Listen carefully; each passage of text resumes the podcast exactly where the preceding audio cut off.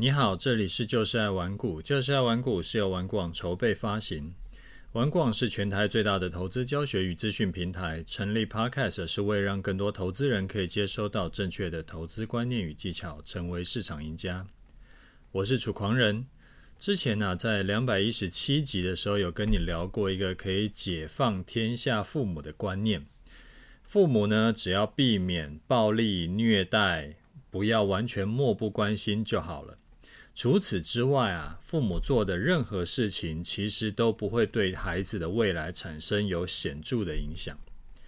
然后上一代呢，能够带给下一代的只有两件事情，一个叫做基因，一个叫做财富，其他的几乎都还是需要靠下一代自己。好，只要做六十分的父母就好，做到一百分呢，其实你不一定对孩子更好，而且还会把你自己累死。小孩啊，就像一棵树苗，在他成长的过程中呢，你要毁掉它是非常容易的。但是他最后能够长到多高，是不是能长成神木，这个其实就不取决于父母，基本上你无能为力，几乎全部都要靠他自己。所以后来啊，我就有调整对，就是我自己对待我两个儿子的方法，很多东西啊，我就不要求他们了。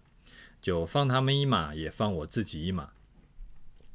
举个例子，因为我一般都蛮早起的，然后加上说有呃，之前就是担心他们早餐没吃，或者是吃的不健康嘛，所以过去几年呢，都是我早上会起来，然后帮他们弄呃不同的早餐。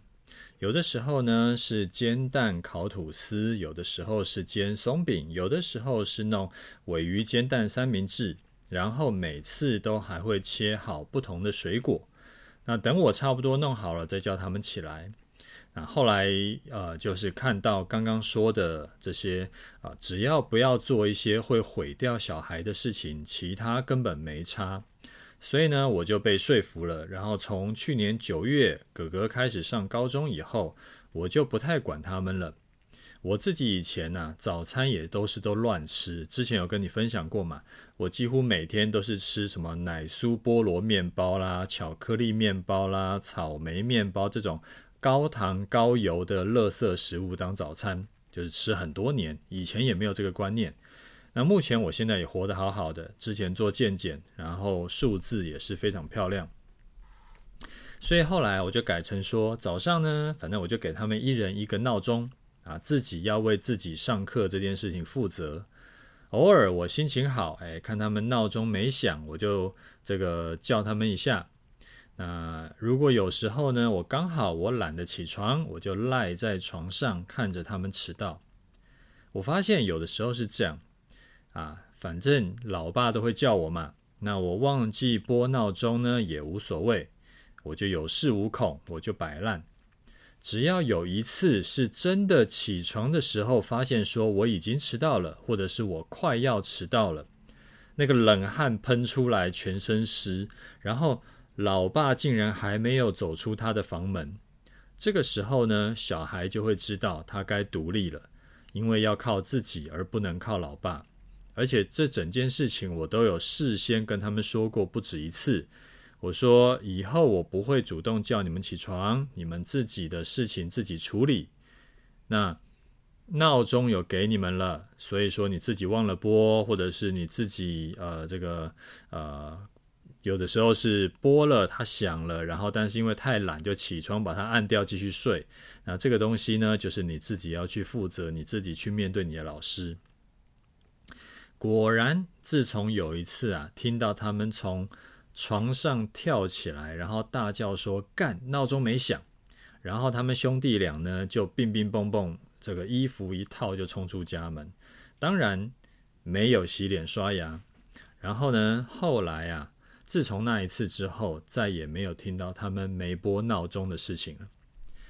那我朋友听到我说：“诶，我就看着他们迟到。”他就一脸错愕：“你真的就看着他们迟到吗？”我说：“对啊。”因为我们从小到大谁没迟到过？那也没有真的怎么样嘛。你现在会因为你可能国中迟到了一次，所以你有对你这个人生造成什么样的损害吗？用一次两次迟到，或者说快迟到，然后全身冷汗，然后奔跑去上课，这件事情的代价去换取对自己的所作所为要负责，你不觉得很值得吗？然后我发现，自从我没有早起叫小孩起床，然后我再加上要帮他们做早餐以后，诶，我的时间就空出来了。我早上呢可以写写东西，我可以喝杯咖啡，我也可以赖床，我就躺在那边什么事都不做，然后我的生活品质就变得更好了。那我对生活的满意度也提升上来。那小孩其实根本没差，因为生命会找到出路。以前呢做早餐给他们，我费尽心思，几乎每天都要换不同的花样啊。今天吃这个，明天我就觉得我们就不要吃一样的，要吃别的。然后时常还会被嫌说：“哎呀，这个不好吃。”或者说是：“哎，怎么又吃这个？”他妈的，听了就赌烂。那现在呢？我早上如果我有起床，我就叫他们记得要喝杯牛奶。那如果我没起床呢？他们自己喝杯水就去上学了。反正冰箱其实很多时候也是有东西可以吃，他们要吃吃，不吃其实我也无所谓，他们也无所谓。那至于，不吃早餐会不会营养不良？会不会太早就开始一六八断食这件事？其实无所谓。为什么？因为我定期都会带我儿子去成长门诊去检查，说他这三个月是不是有符合长高的进度。我们就看结果说话嘛。如果这几个月都有符合进度，代表说早餐对他们来说其实不重要。那事实上这几个月这半年多以来，哎，这个去成长门诊呢，他们都有量啊，可能医生会帮他们定一个这个目标，就是这三个月呢，你要长可能二点五公分，哎，是不是都有长到？那我们发现说我儿子都有长到，所以说没有规律吃早餐呢，其实看起来是没有差别的，起码对我儿子来说是没有差别的。然后呢，这两天呢，我就看了，我有看到另一篇的研究，他是说。让小孩啊提早去学围棋或者是西洋棋这种所谓的高认知游戏，其实并不能让孩子更聪明。那补习呢，也不能让孩子更聪明。限制看电视的时间呢，限制打电动的时间，长期来看也不能增进学业成绩。那我就想说，好吧，那这个是研究嘛，研究是研究。那我就看一下我家实际的情况。我两个儿子在国小低年级的时候就开始让他们学围棋。那因为我当时的想象呢是说啊，这个可以让他们呃，因为围棋嘛，他们就可以有这个布局的这个想法，格局可以高一点。然后我们不要短视尽力，我们可能先这个呃，先下了一个棋，是为了之后可以把它整块地盘吃掉。所以我们不要说就是，也就是我们的要看得比较远。可能要看到三步、五步、十步以后，然后呢，再加上说，因为下棋总是时常有输有赢，所以说抗压性呢会比较高，而不是说啊，我从小都一直没有遭受到挫折嘛。那他们呢，后来也都学到了接近有段位的水平，但是高水平仅限于围棋，其他做事情还是一样。一样没有耐心，一样短视尽力，然后抗压性也没有比较好，所以结论是学围棋这件事情对我两个儿子来说是没有用的。那补习呢？前两集有跟你讲，我们家哥哥一周去补家教，补四天到五天嘛，啊是他自己要求要补的。啊因为呃这个就不是我要要求他要补的。那但是呢，段考啊。就上次的段考还是一样，有几科在这个边缘，就是没有很好啦。然后那有的节有的科目是直接考不及格，啊，这个是因为是他自己要求的，所以也不不存在说因为是被我逼去，然后他就摆烂。所以纯粹啊，我的观察是纯粹是因为他的长处其实并不在读书考试上面。所以啦，我的结论就是，如果啊。你是会念书的，其实不用补习也一样可以考得好。那不会念书的，补习也不会考得比较好，反正也没没什么用。所以呢，不用花时间、金钱去补习。读书这种事情是很吃天分的。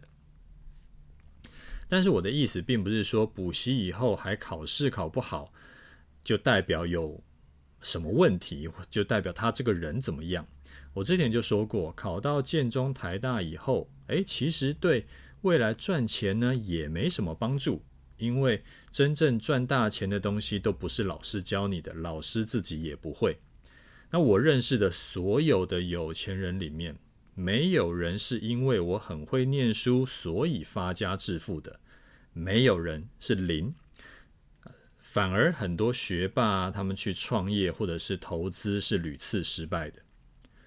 所以啊，最后的结论就是说，如果之后啊，哪哪一天呢是有家庭日，我们要聚餐啦，或者说有安排家族旅游，我就直接让哥哥弟弟请假。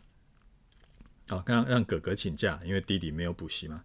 然后，因为这个对他未来其实是没有任何差别的，就少补一个习，或者说少上几天课，根本没有差。但是因为要上学或者要补习，结果牺牲掉跟家人的共同回忆的这个，或者是共同体验的机会，那也许呢，以后也就再也没有什么机会了。那既然研究都是这样讲，我自己亲身经历也验证了。所以后来呢，我就放飞自我，彻底放飞自我，就把时间花在啊、我自己跟我老婆身上多一点。那小孩呢，就等他们有需要的时候，他们再来找我就好了，我就不用花很多的时间精力在他们身上，反正也没有用。而且有的时候是，有的时候不只是就是呃花在上他们身上没有用，然后有的时候还被嫌，那就。会让人更是有那种热脸贴冷屁股的那种感觉。那可能会有听众想问说：“诶，这样子会不会太随性了？真的不做任何事也不会怎样吗？就感觉好像跟我们从小接收到的教育是不一样的嘛。”啊，上次有看到一段话，我觉得还蛮有意思，而且也蛮有道理的。那这边分享给你，就是人生啊有三个阶段。第一个阶段呢，就是你要接受你的父母是普通人。第二个阶段是接受你自己是普通人，第三个阶段是接受你儿女是普通人，因为大部分的人都是普通人。虽然说很残酷，但是这很真实。然后，所以当你跟小孩说：“我希望你以后可以很有成就，你要补习，你要学围棋，你要学什么东西？你还是说你要跟你要干嘛？你跟爸爸妈妈讲，这个你要爸爸妈妈做什么都可以。”那你小孩呢？可能也会回你说：“我希望你也你可以赚大钱，我希望你可以是郭台铭，你要我做什么都可以。”这是一体两面的事情。但是其实最后的现实就是：诶，爸爸妈妈是普通人，这个爷爷奶奶也是普通人，你的儿子女儿也是普通人，因为大部分人都是普通人。真的是遇到那种很特殊的啊。这个特别天才的啦，或者说特别有钱的，基本上也不是你去影响他，或者是你去干涉他可以做得出来的，他就是天生就是那个样子。所以呢，其实啊，就可以放过彼此一马啊。身为爸妈的，我们自己就努力工作赚钱，努力投资赚钱，这个是我们能做的。那其他呢，就不用想太多了。所以这个是最近的一些想法，然后就想说要跟你分享一下。我觉得很多爸妈都是把自己逼死，然后把他小孩也逼死，然后呢，他们就一起互相这个伤害。所以，但是其实都是在鬼打墙啦。有的时候真的是要看开一点，对不对？什么，例如说周末，然后这个可能家庭聚会，然后诶。不好意思啊，不能参加。为什么？因为小孩要补习，这不神经病吗？其实是没有意义的，浪费钱又浪费时间，其实没有任何效果啊。这个跟大家讲一下，这个是有研究显示啊，而且是做了很多次详细的这个研究出来的结果。那我自己亲身经验也是这个样子。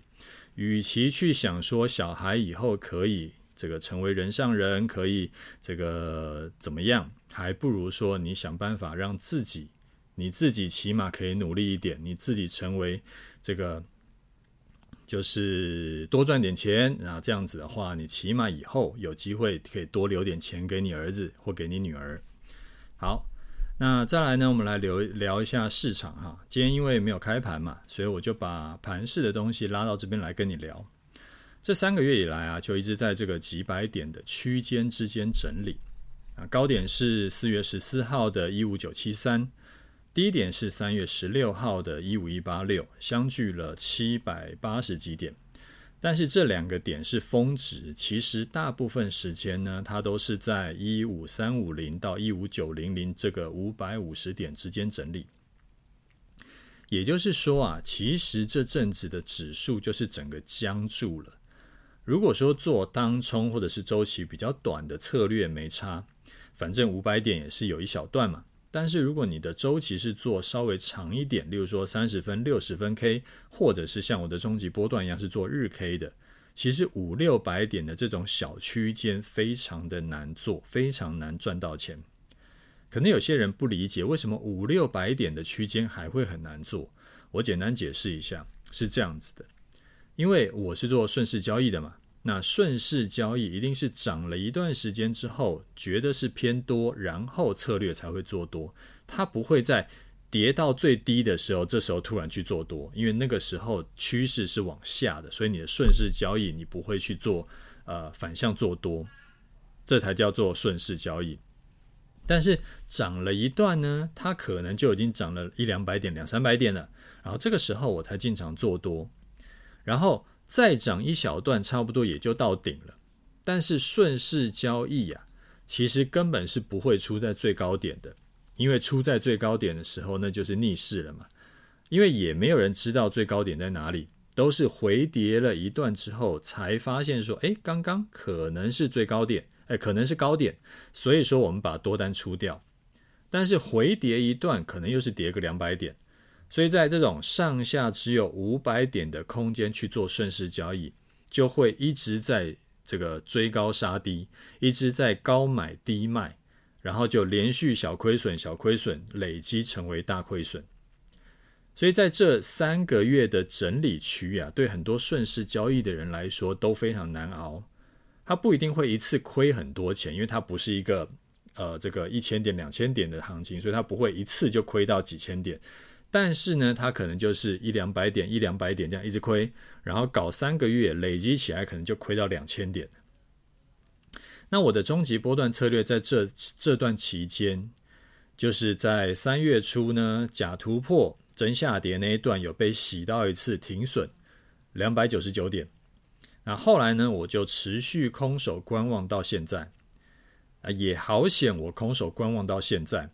四月下旬呢，又一次下跌嘛。当时我在节目里，然后有在 Telegram 里面有讲，我这一波的下跌不会做空，为什么？因为前一阵子啊，才有一次是下跌到一五一八六之后快速反弹过高的经验，所以这一次呢，当然也有可能会再搞一次。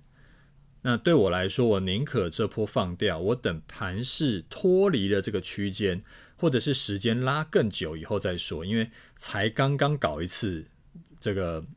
我们总是要学一点教训嘛。结果好的不灵，坏的灵，目前看起来是又一次拉高了。那之前在整理区有做空的，这一次又中招了。其实严格说起来啊，在四月下旬做空没有什么不对，因为顺势交易就是这个样子嘛。如果说你是做城市交易的，那个时候做空非常对。但是我这套策略呢，大概就是有百分之十的比例是主观交易。遇到这种情况，虽然说按照正常情况应该要做空，但是主观交易呢，这个主观判断呢、就会跑出来示警。之前，诶，我们不是才在这附近中枪一次吗？那狙击手也许还没有离开，我们依然要小心，不要在同样的地方再次中枪。那照这几天的台股、美股走势来看，感谢这个主观判断，让我少进场送头一次。这种长期整理就是城市交易的罩门，你做城市交易几乎不可能闪开。所以这也是我的终极波段，虽然说百分之九十以上都可以完全按表操课，但是我依然没有把剩下的百分之十拔掉，然后写成城市。其实就是为了因应这种需要加入人工判断的情况。哦，还有一些事件交易也没有办法写进去。像我在二零二零年三月，还有二零二一年五月，它两次的这个逆势做多的判断，就是也没有办法写成城市。所以完全用城市交易，就是有好有坏，优点很多嘛。好比说好上手，比较可以克服人性，可以快速复制高手策略。但是坏处啊，就是像这种需要考虑多个变数的时候，没有办法写成程式，那就没有赚，就是赚不到的。我之前两次逆势做多，分别赚了三千多点跟一千八百多点。那这一次也一样，如果我没有加入主观判断，我可能会多赔个几百点。你看这一来一回就差很多了，所以没有什么百分之一百完美的圣杯策略，追求圣杯策略是死路，因为这世界上根本没有这个东西。那其实这个观念呢、去年我终极波段策略在连续大赚的时候，我那个时候就有提醒你了。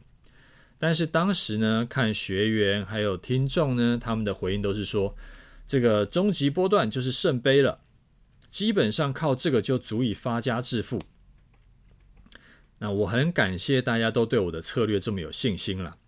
但是你难道没有怀疑过，如果这个如果真的只靠终极波段就足以发家致富，完全不用做任何其他的策略，那身为创造这这个。策略的我，为什么跟你说了不止一次？我有七八成的资金是做终极投资组合，还有我会买指数，还有做其他的投资。我只有两成多的资金是做终极波段交易，你不觉得很奇怪吗？很很很矛盾吗？所以今年呢、这几个月的盘走下来，我想大家应该可以理解为什么我会这样做，为什么我会一直提醒你，我我是这样子配置的。你像我今年主要获利呢，是来自于我加码买指数，还有加码做投资组合的成果。这个我之前有在那个那时候加码的时候，有在节目里有跟大家讲。那这个跟终极波段完全没有关系。那如果我是只做终极波段一种策略的话，我今年其实是亏损的。但是因为有买指数，有买也有加码这个终极投资组合，所以我赚的钱去扣掉终极波段亏的钱，依然是正的。啊，我是没有纠结说要每一种策略都赚大钱，每一次都要赚大钱啦。你像我去年主要赚钱是来自于终极波段，而指数跟投资组合是亏损的。但是因为终极波段做得还不错，赚蛮多的，所以说两边抵消以后还是正的。那遇到这个。像去年这种大跌的盘，我资产还可以持续往上累积，我觉得蛮好的啊。反正都是我开发的策略嘛，呃，能够让我整体资产每年都往上增加就好。那至于说是哪种策略赚钱，哪种策略亏损，其实我完全无所谓。啊，之后的规划，以终极波段来看，压力我依然是放在一五九五零，然后低点支撑呢，呃。因为这一次的低点没有跌破前坡的低点一五一八六嘛，所以说代表一五一八六这个支撑是有效的。那我会把支撑放在一五一五零，就是我不习惯用一个，而我习惯会用一个，呃，就是五十点当做一个这个，呃，就是关卡啦，就是要么是一百点，要么是五十点，我不太喜欢出现一个一五一八六这个东西。那没有突破压力，或者是没有跌破支撑以前呢，我都不会进场，我会持续观望。那你问我说，这个盘势会不会就这样一路整理到地老天荒，整理到呃二零三零年？那我当然没有办法回答你未来的事情一定会怎么样，但是以过去的经验来看是不会。不用说太久，我们就看二零二零年七月底到十一月初那一段平台整理。那个时候也是整理了三个多月，然后那个时候我也是吃了一次停损，然后调整，那第二次就没有再吃到停损了。然后当时呢也是整理结束之后，十一月突破了整理区间高点，又往上喷了一大段。然后我那个时候有做公开示范单，在十一月十号的时候进场做多，然后做到隔年的就那个多单啊，报到隔年的一月二十九号出场。啊，那一笔单获利两千两百九十点，所以如果你是这阵子已经被扒到流血流泪的，这个不用灰心，因为也许这个趋势盘呢已经快要出现了，你不要死在黎明以前。那当然，这个方法不是最聪明的啦，最聪明的是另外有在在做股票的人，因为盘整出标股嘛，前阵子有很多股票涨了呃五成一倍以上，所以指数在整理的时候，时常会有一些这个中小型的股票持续大涨，因为资金就是流到。呃，从这个全值股流到这种中小型的股票啊，如果你是做呃同时做指数，同时做个股的，你在遇到逆风期的时间呢、会更短，就是你的这个资产呃就是没有在创新高的时间会更短啊，操作起来你也会比较舒服，因为你的资产大部分时间都是持续累积的嘛。那因为连续三个月，如果都是这种亏多赚赚少，然后被双八，或者是像我波段策略，虽然说没有大亏，但是也没赚到钱，因为我们就持续空手。那这种感受啊，应该都是不如最近有买到标股的策略。所以多资呃这个多策略配置啊，还是最好的。那最后跟新观呃新的听众讲一下。我虽然说大部分时间呢都会讲投资相关主题，但是我时常也会跟你聊一些呃这个家人的相处啦，还有经营公司啦，甚至是身心灵健康的事情。为什么？因为我的观念是啊，投资赚钱只是人生的一部分，甚至还不是一大部分。就是人生啊，不会只有赚钱一件事情而已。那我看过很多人，他是事业成功，或者是投资很成功，但是家庭破碎，老婆跟人跑了，小孩跟他不亲。那这样子的人生，你就算赚了很多钱，我想也不会幸福。人生就是要方方面面都要经营好，才是真正的一百分。家庭不好，你的身体不好，工作不好，其实都等于是断手断脚。所以我会宁愿花一些时间跟你聊，说我。觉得啊，除了呃赚钱以外，其他的我的这个经验分享，那目前看起来，我很多听众都觉得很有收获，甚至有不止一位听众跟我说，他觉得啊更喜欢听我讲一些非投资的内容。那这个我听了也不知道是好事坏事，因为我的专长其实应该还是在投资上面。那前一阵子啊，也才跟你分享过一个学员的故事嘛。那他是之前加入黑马社团学投资，啊，之前本来也都做得顺顺的，后来有一天呢，他家人遇到坏人，然后结果就被骗钱，这个负债一大笔，他就自己一肩扛起，然后也有从团长那边得到一些应对的建议。后来他把事情处理完，刚好遇到二零二零年暴跌暴涨的行情，啊，社团的策略呢就让他大赚一波，那他的经济压力也就减少很多。那后来，二零二二年呢，因为行情的关系，黑马策略、黑马社团的策略啊，又遇到逆风，然后他就想起来之前也其实有买我的终极波段，诶，还没有用上。啊，快速学完以后，因为他是持续有听的听我节目的人嘛的的的学员，所以他学我的终极波段非常的就是非常快，他只是有一些细节要去要去从课程里面学，要不然很多东西我在在节目里面都有讲过。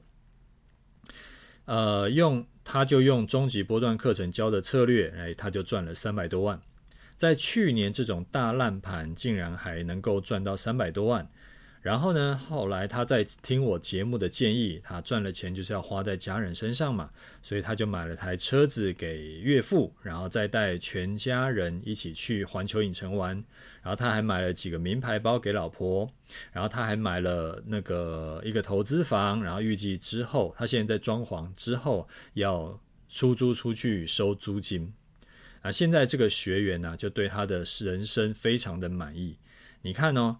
他的满意绝对不会只有他自己赚钱这一部分而已，而是方方面面的事情。你看他，呃，岳父岳母可能也会对他很好，对不对？然后他老婆呢也会对他很满意啊，小朋友也对他很开心，然后他自己又有之后有一个稳定的这个投资的租金收入，等等等等，他就真的是一个方方面面的事情。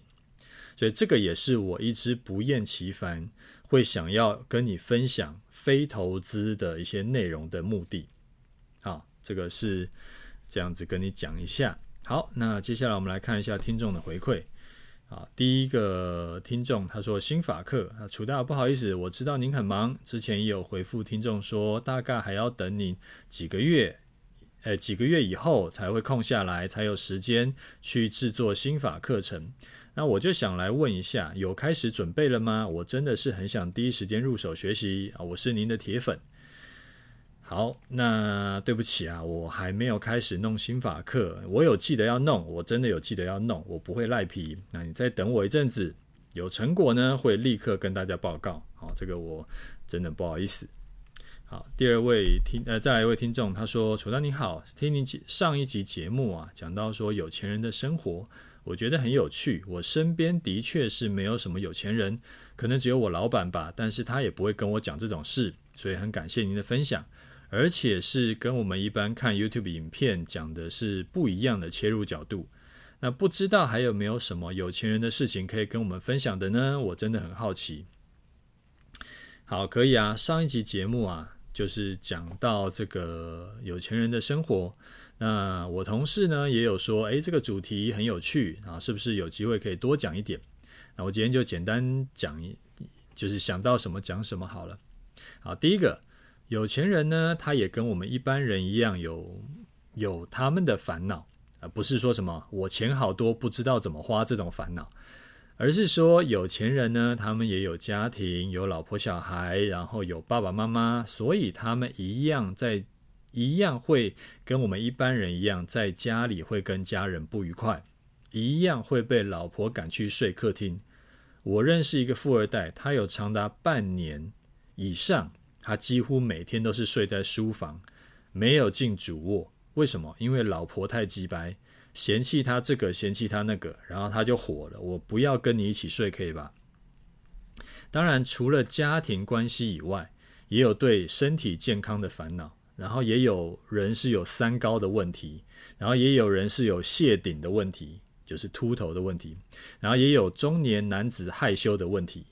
这个就是泌尿科相关的问题，然后有呃运动的问题，有饮食的问题，等等等等的，就是你想象到的人的问题，有钱人也是人，然后呢，他们也会有公司或者是投资的问题，然后因为富二代啊，他不一定已经这个分钱了，啊，有些人他还是在老爸公司领老爸薪水的。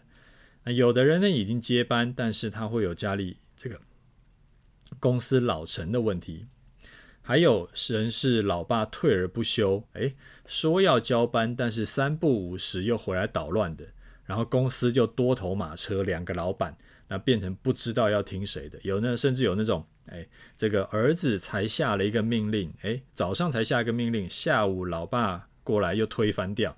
那这时候员工就很难做，然后儿子听到也昏倒的事情。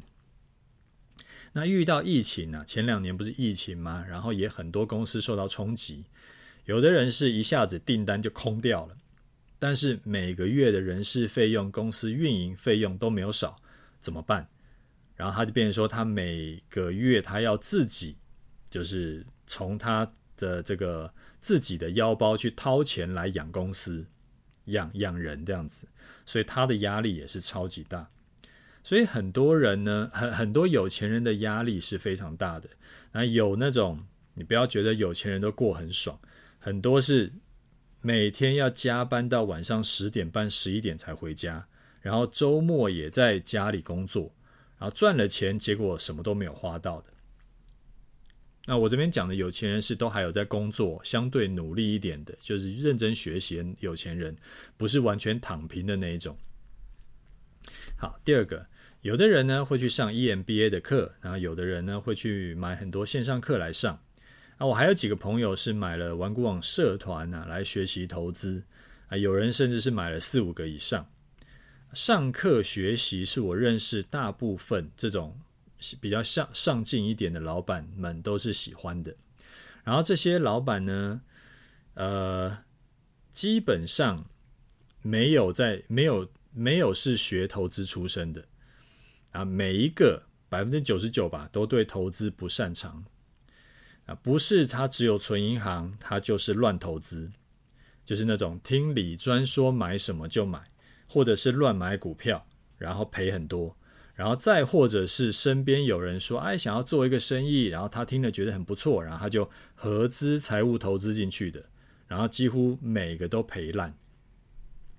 然后像有个人是呃经营公司，他一年大概净利有上千万，然后去年呢，因为走空头嘛，所以他股票一次就赔掉几千万，哦，这种就是大大把的人都是这样子。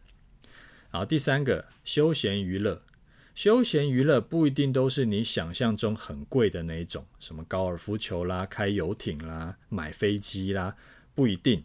也有是那种喜欢跑步的、打篮球的、玩山铁的、爬山的这种，就是不花钱的嗜好。那很多人是喜欢研究红酒、白酒、香槟、清酒啊，极少数的人是像我一样滴酒不沾，非常非常少数。啊，大多数的这个老板们都是对酒有一定的研究。好，第四，他们会习惯性的花钱买时间。例如说，花钱去找一个个人助理，叫助理去帮忙研究他的结婚纪念日啊，带老婆去吃哪一家餐厅比较好，然后让助理去定位，或者是让助理帮忙去买萨尔达游戏。那好几个老板呢，都是很有时间价值要高于金钱价值的观念，或者说老板的时间比较贵，他可以让助理去帮忙处理一些琐事，然后老板就去赚更多钱。啊，这个观念我觉得其实我们一般人也可以用，也可以学习。例如说，自己就不要花时间去打扫，你可以买个打扫机器人嘛，然后花一次钱呢，你就可以省下好多的时间。我家以前呢是定期请人打扫，他是每两周会来一次，一次三个小时。然后后来我就去买了一个打扫呃扫地机器人，就是那种扫地加拖地功能的那种。然后呢，就每个礼拜呢有两次，就是我出门上班以前，我就把它打开，然后就开始让它跑。然后家里呃回家以后呢，他就已经扫地好、拖好了，然后地板就很干净。啊，打扫阿姨我也不用再叫她来了，老婆呢也不用花时间去扫地拖地，而且机器人这种东西是一次性花费，所以就省下很多时间啊，也比计时的打扫阿姨还要便宜。有一次打扫阿姨好像几千块，诶，几千块吗？好像他是算时薪的，大概三个小时可能也要个两千块吧。